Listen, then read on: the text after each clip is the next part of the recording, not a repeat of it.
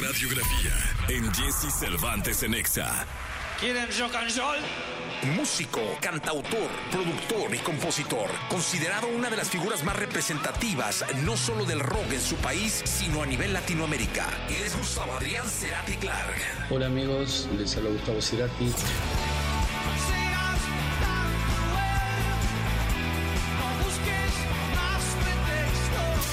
Gustavo Cerati.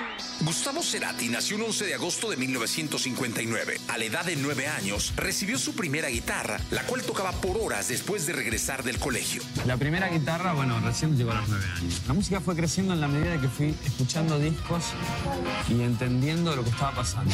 Era zurdo, pero tocaba como diestro. Sus amigos del colegio le decían melena por sus rulos.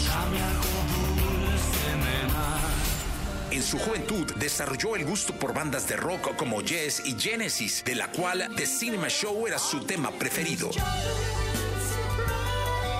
Le fascinaba leer sobre ovnis y hechos sobrenaturales. En los inicios de Soda Stereo, Gustavo conoció a Anastasia Chominsky, quien diseñaría los peinados del cantante y que para que le duraran horas usaba jugo de limón, cerveza o jabón blanco. Sigo aguardando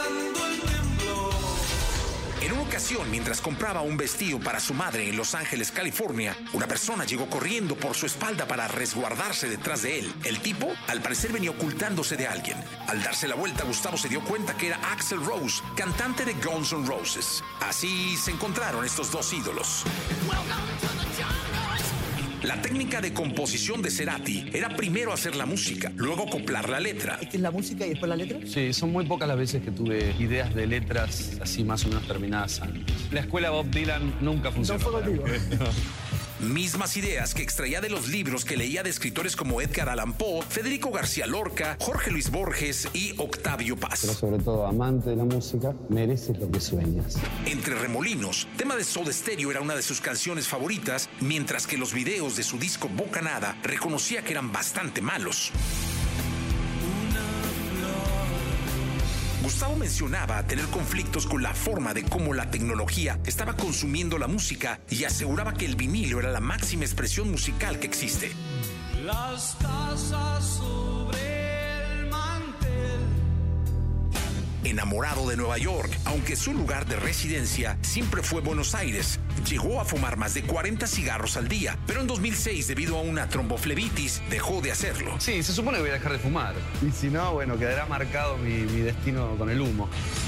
Quizá conozcas canciones como Día Especial y No, de Shakira. No se puede Bueno, Cerati las produjo.